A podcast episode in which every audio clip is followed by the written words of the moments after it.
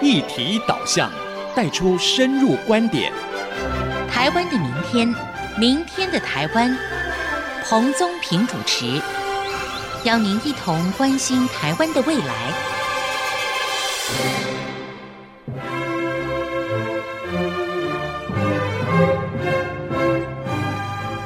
这里是 IC 之音竹科广播 FM 九七点五，各位听众朋友，大家好，欢迎您收听《台湾的明天》，明天的台湾，我是彭中平。我们这一季要讨论的主题是科技产业，涵盖的议题包括电子产业、资讯产业、通讯产业、生技产业以及工业四点零时代的制造业。上个礼拜，我们很荣幸能够邀请到。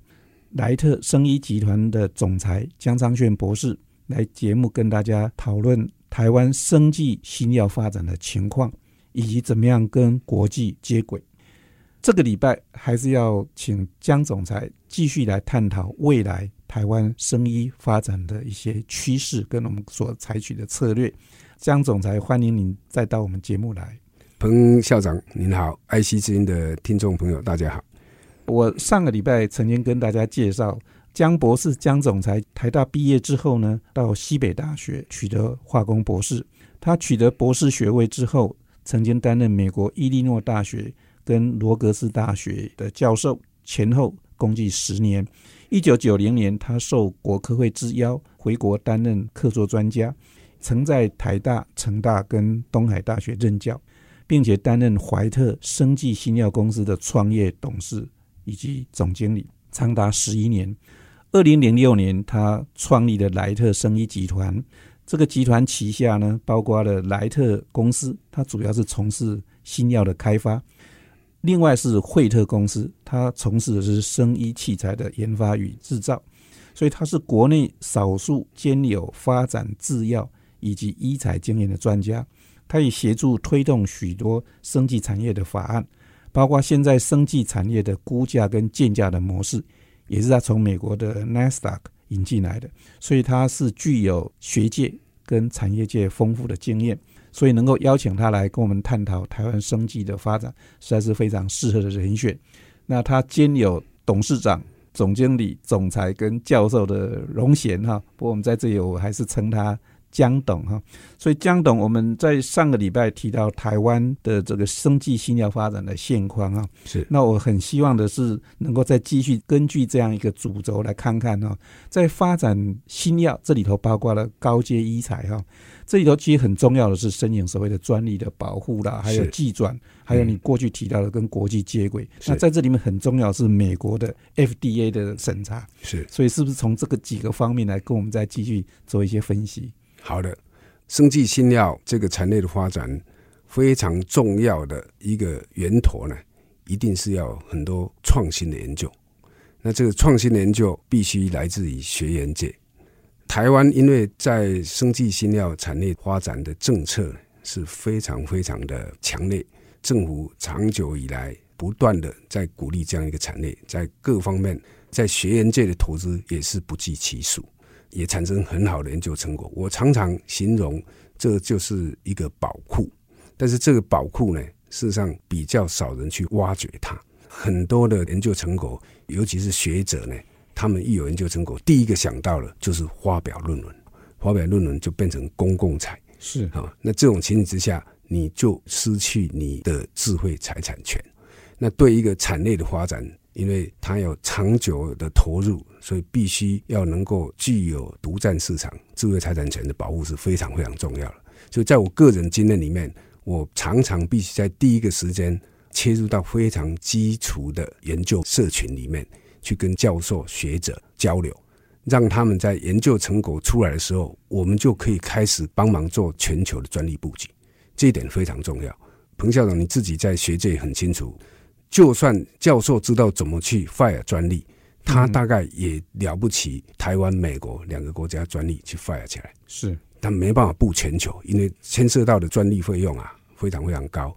就算我们政府的补助，也没办法补助到全球。这一定要在产业早期去介入。是，可是产学之间事实上是存在一个很大很大的鸿沟，所以产业很少人愿意在那么早期的时候就去切入。这就是一个两难的地方。嗯哼，我个人有幸刚好是产学两期，所以我才比较愿意在学界刚开始研究的过程当中做这样的支持啊。所以我个人事实上在学界拯救了不少智慧财产 啊。当然也有风险，因为有些东西 fire 成专利了，不见得能够产品化、产业化。但是如果能够先把它保护，它才有下一步。是，要不然的话，这个就是变成一个 public domain 的东西。举例来讲，我们现在有一个人工玻璃体，这个是将来开发出来可能会闻名全世界的，让台湾在全球发光发亮。所谓人工玻璃体呢，是我们眼睛有一个视网膜。那视网膜剥离出来的时候呢，需要开刀。那开刀过程里面，他会先把我们视网膜前面那个玻璃体呢，把它切除掉，然后搓走。但搓走以后，把这个视网膜贴好了，需要再补充一些材料进去。那这个材料就是所谓的人工玻璃体。但是这个东西在国家卫生研究院的时候呢，它是由台大教授借调在国家卫生研究院所发明出来的。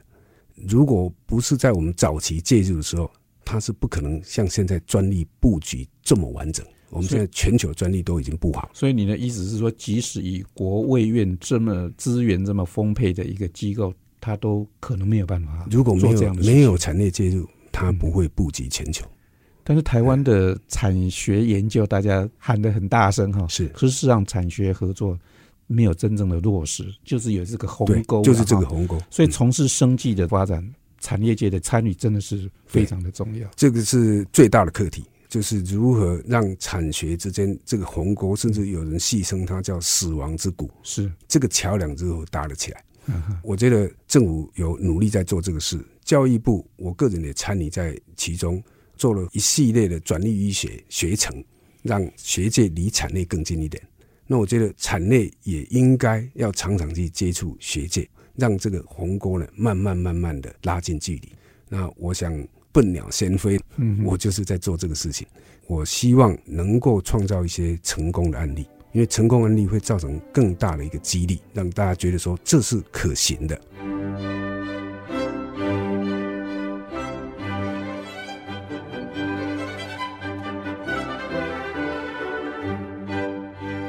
那除了专利的保护之外，另外一个其实也是技转啊，或者是授权这个部分，你能不能也跟我们分享一下？对，这个有很多很多的实物的经验，在技转的过程里面，因为牵涉到学员界的多少是属于国家所提供的资源研发出来的东西，产业因为长期要投入，所以我们都比较希望能够是一个专属的授权。嗯哼。那这个专属授权在国家的资产要来进行这个事情，在过去观念上是比较难突破的，因为怕有所谓图利的这个行为，所以以前都是希望采非专属授权。那这个也是一个障碍，因为非专属授权大家都可以来拿的话，就没有人会来拿。所以后来这个都突破了，但是在突破过程当中，大家就非常非常的小心，就会造成时间上的延宕。我认为这个应该是建立 SOP。就是一个非常公平公开的一个制度，把它建立出来。像国务院，它做得很不错，它有一个公开的公告，然后有一个资格的审查，然后再依序来 bid 这个技术。我想，如果能够把这个过程能够更透明化，然后更标准化，缩短这个时间。我们早期在做这个事情的时候也是辛苦的。像国务院这个案子呢，我在国务院花了半年的时间。才完成那个合约的签订。那国务院还有一个上属机构是卫福部，当时的卫生署，又花了半年的时间审查。所以为了这个计转，我整整花了一年。那这是非常可惜的，因为你专利已经浪费了一年。是，我知道你现在这个人工玻璃体是你的公司一个非常重要一个亮点的计划。是。那另外一个我们要谈的事情是新药跟医材的上市啊，常常需要经过美国 FDA 的临床试验通过之后才能够上市。是，所以 FDA 的审查其实非常重要的一关。没有错，我相信你也有一些看法跟经验。这个我经验的确是不少。到目前为止，我在美国 FDA file 的 IND 已经超过七项都被核准了，在 TFDA 就是我们国内都有超过十二项。两边的经验比较起来，我是觉得美国 FDA 有很多可以让我们借鉴的地方。如果 TFDA 也能够跟美国这个 FDA 来接轨，我想对台湾的生技产业又是一大福音。最主要的就是一个观念的问题。美国 FDA 它是一个正向思考、正面思考的一个态度。任何案子送到美国 FDA 去，他想的是你这个东西如果对人类有 benefit，他要帮助你怎么进到临床试验去，怎么将来拿到核准。但是这种心态并不会降低它的标准，它还是一个高标准。你要达到它那个标准，可是它会帮你达到那个标准。是，那我们的 TFDA 也许是东方人的文化比较属于负面思考，嗯，所以每一个案子来的时候，他第一个想到是我怎么把你这个案子挡下来，你的问题在哪里？他找到一个问题就很高兴的把你挡下来，嗯啊，当你解决那个问题的时候，他又找到第二个问题把你挡下来。啊，所以这样子的话是会延宕。我们这边采的是核准制，也就是说，你送案子给他，他要同意发文给你说，我同意你进行人体临床试验，你才通过。所以我们那个所谓的 IND 或是医采的 IDE 的审查都是比较花时间的。美国 FDA 它是核备制，你送件给他三十天内，他必须回答你，所以压力在他身上。如果三十天内他没有挡你，叫 clinical hold。你就可以往前动。是你刚才一直提到 IND 跟 IDE，能不能把这两个名字稍微说明一下？是 IND 是新药从动物试验要开始进行到人体临床试验的一个审查的必经阶段，全名叫做 Investigational New Drug Application，就是试验中新药的申请。嗯哼，那 IDE 叫 Investigational Device Exemption。嗯，就是属于医疗器材，也是一样，从动物试验要开始进行人体临床试验所经过的一个审查阶段。好，我们先休息一下，等一下再回来。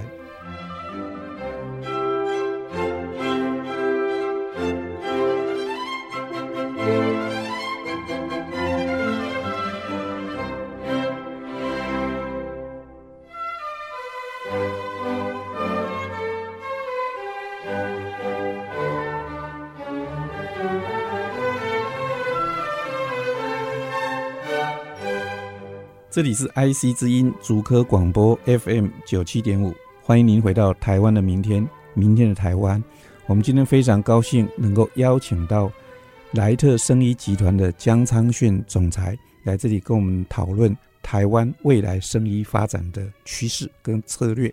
那前面他特别提到，生技的发展呢，要非常重视专利的保护，还有技术移转授权，以及他也说明了。美国 FDA 的审查跟台湾 FDA 就 TFDA 这个审查的基本的出发点的差异哈，那我们大家都知道，其实生技的发展呢，绝对是在国际的平台上跟大家竞争。我们知道说地球是平的，所有人类呢都会因为我们的生技的发展而受益啊。但台湾幅员比较小，人口也少啊，在这个平台上跟大家竞争，一定要采取不同的策略。你是不是可以跟我们分析一下，台湾从事生技的发展，应当怎么样才能够有赢的策略？是，生技新药产业必须是全球化，这个大家都很清楚了。但是全球化它面临的挑战就是全球的竞争。国际上的大药厂，他们其实是越做越大。他们现在并购风呢，第二名跟第三名一合并起来，又比第一名更大。那我们台湾以中小企业做出发点，要走到全球去竞争，一定要找到自己的独特的优势。那这个独特的优势呢，不能随着国际的大潮流去思考，一定要看我们在地的优势是什么。新料现在有三个领域。一个是生物制剂，像蛋白质、生态类的东西；另外一个是传统的所谓的化学药、小分子的新药；第三类是最近从两千零四年美国 FDA 有一个新的 guidance 出来以后才崛起的，叫做植物新药 （botanical drug）。因为植物新药在美国的 FDA 法规起步的慢，所以现在到目前为止只有两个植物新药拿到药证。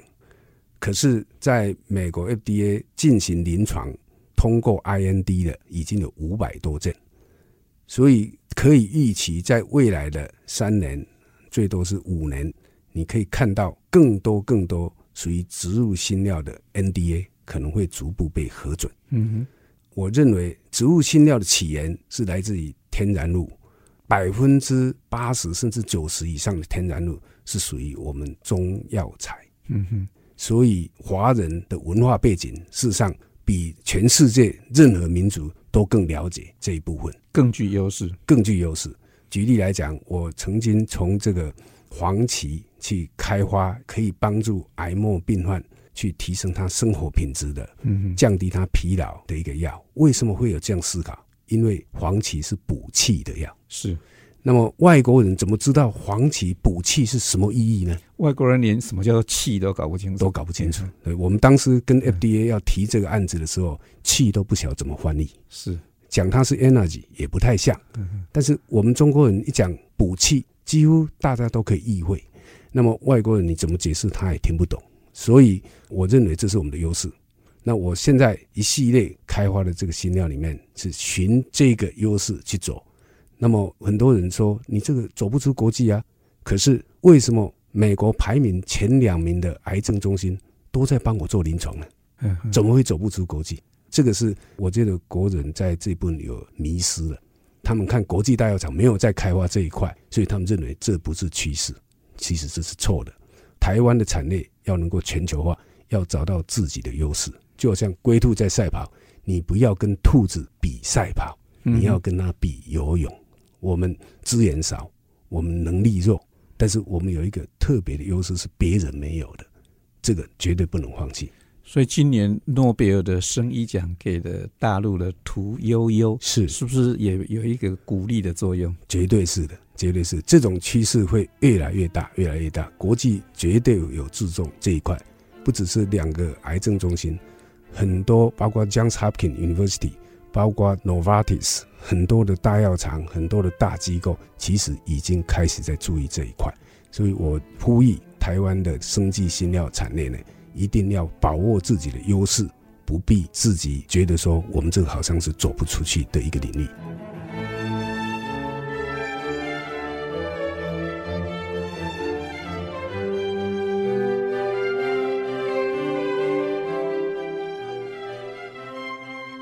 其实台湾虽然小，但是我们也常常认为台湾是农业大国，因为台湾在农业科技里面其实有很亮丽的。这个发展的经验，还有另外一个，你在上个礼拜也提到，我们有世界级的医疗的水准，没有错。所以在健康管理、医疗部分呢，还有像农业这个部分，是不是台湾也有我们的发展的优势？绝对的，因为农业生计呢，一定要走向精致农业，跟我刚刚提的植物新料的开发也息息相关。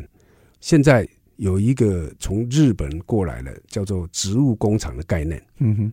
他把所有的植物的栽培呢，可以放在室内全环控的，比温室还更能够控制的一个环境里面去开发。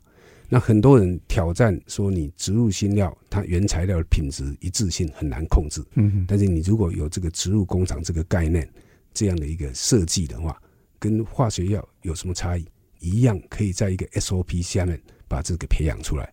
那如果能够导引农业走向这一块，那我是非常非常重要。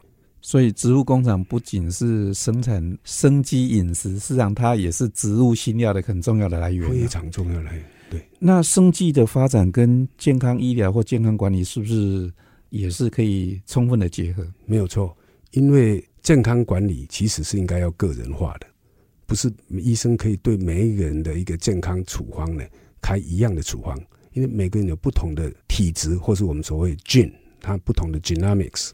那现在在一个基因的时代里面，应该要走上所谓的精致医学，或是精致化的健康管理。每个人应该依据他个人的 genomics 去规划他怎么做好他个人的健康管理。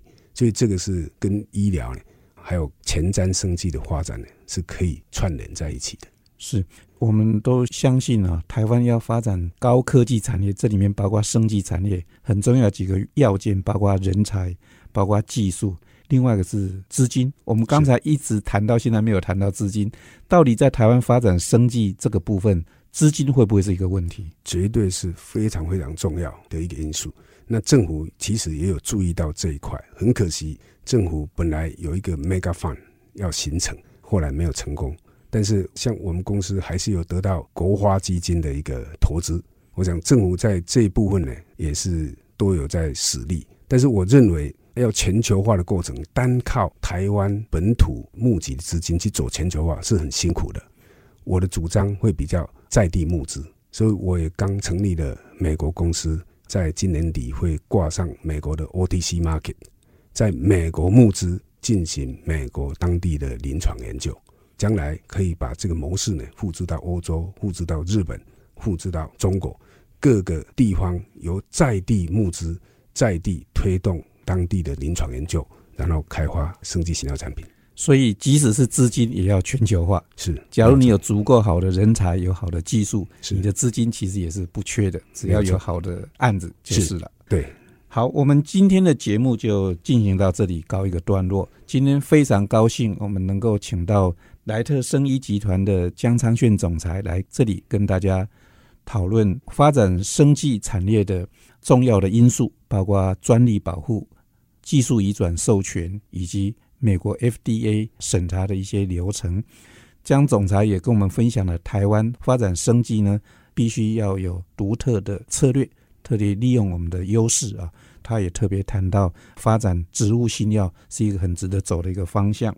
我们这一季的主题探讨的科技产业，从电子产业。资讯产业、通讯产业到生技产业，在这里我们也包括了工业四点零的智慧制造等等，在这里就告一个段落。下个礼拜就由我来跟各位做一个结语。